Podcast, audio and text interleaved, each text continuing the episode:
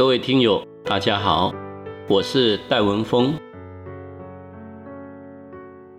以下要向各位听友介绍的一处人权场址是正德堂。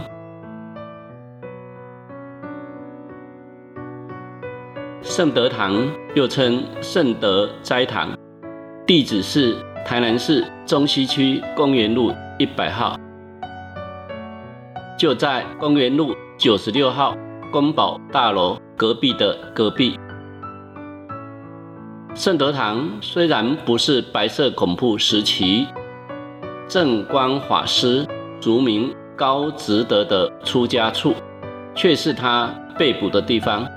因此才被列入台南市人权历史场址。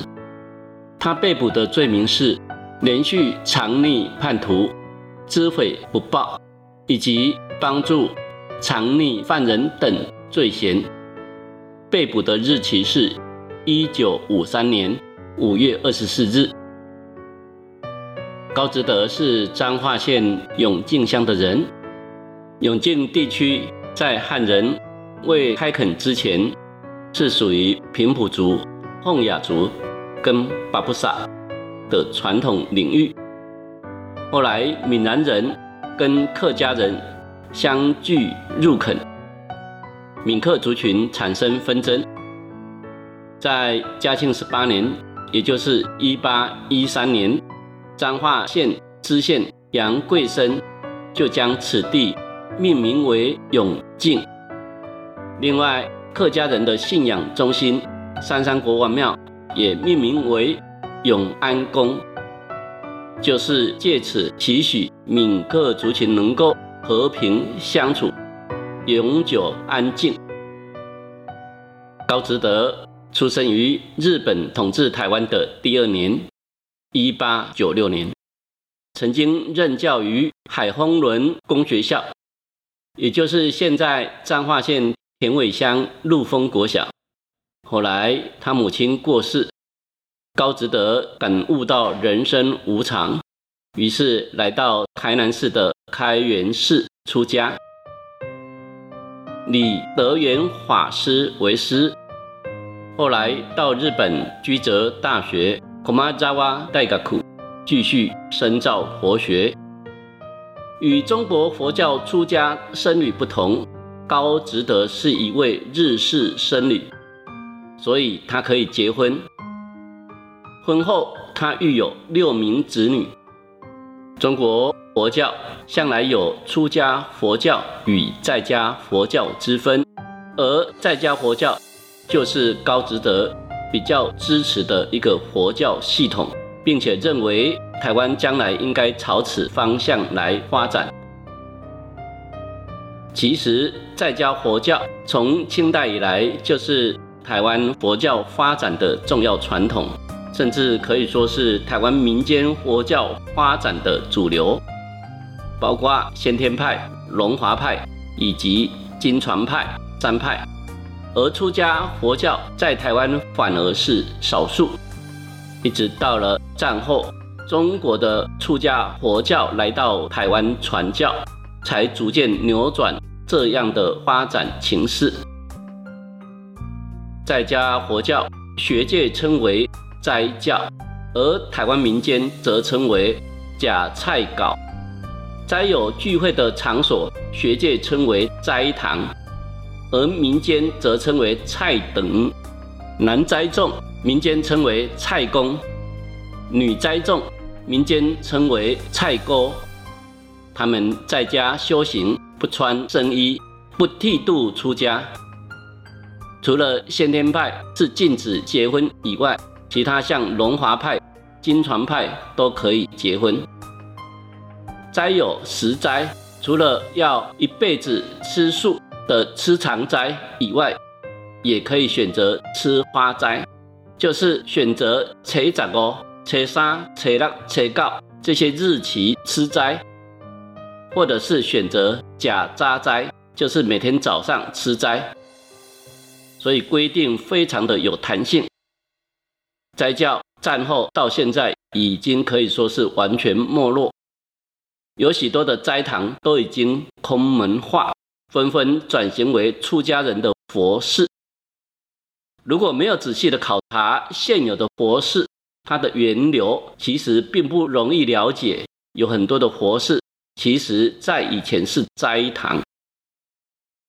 从日本居泽大学深造佛学返台的高直德，在一九四三年接任第二十任的开元寺住持，法号正光。而他的前一任第十九任就是他的老师德元法师。一九四七年，他被台湾佛教界推选为代表，参加在南京召开的全国佛教徒代表大会。一九四八年，他在开元寺创办元平佛学院，作为僧侣教育的机构。一九四九年，国民党政府迁台。大批的出家众也来到台湾，这些从大陆来的出家众，并不认同高值得他的日式僧侣身份，所以他产生了退出台湾佛教界的念头。一九五三年，他将大正年间新修的整套大藏经存放在台南市的圣德斋堂。为了方便参加庆祝大藏经奉制的欢迎会，他暂时住在圣德堂。一九五三年五月二十四日，就在举行安葬大藏经典礼仪式的当天，高值德在圣德堂被保密局逮捕了。根据一九五四年九月三十日的判决书。我们可以知道，高值德受到了高平如、翁文礼以及梁培英的牵连而遭到逮捕。高平如是高值德的远亲，因为加入台南工委会，所以被政府查缉。当时高值德担任开元寺的住持。一九四九年年底，高平如就暂住在开元寺。之后，杨仁寿、李妈都，当时是化名林大圈，或者是大圈林、林水旺，这些人都入住了开元寺。高值得应讯的时候，他表示，高平如是他的远亲，因可怜他身体生病而加以接济，对于高平如有加入组织的事情，完全不知情。而林大圈或者是大圈林是李妈多的化名，他完全不知道。至于翁文礼、梁培英经常出入开元寺，只是向他表示说他们要组成游击队，以备国共内战的时候在岛内做内应。最后高值得被以藏匿叛徒、知悔不报。等罪嫌判有期徒刑十二年。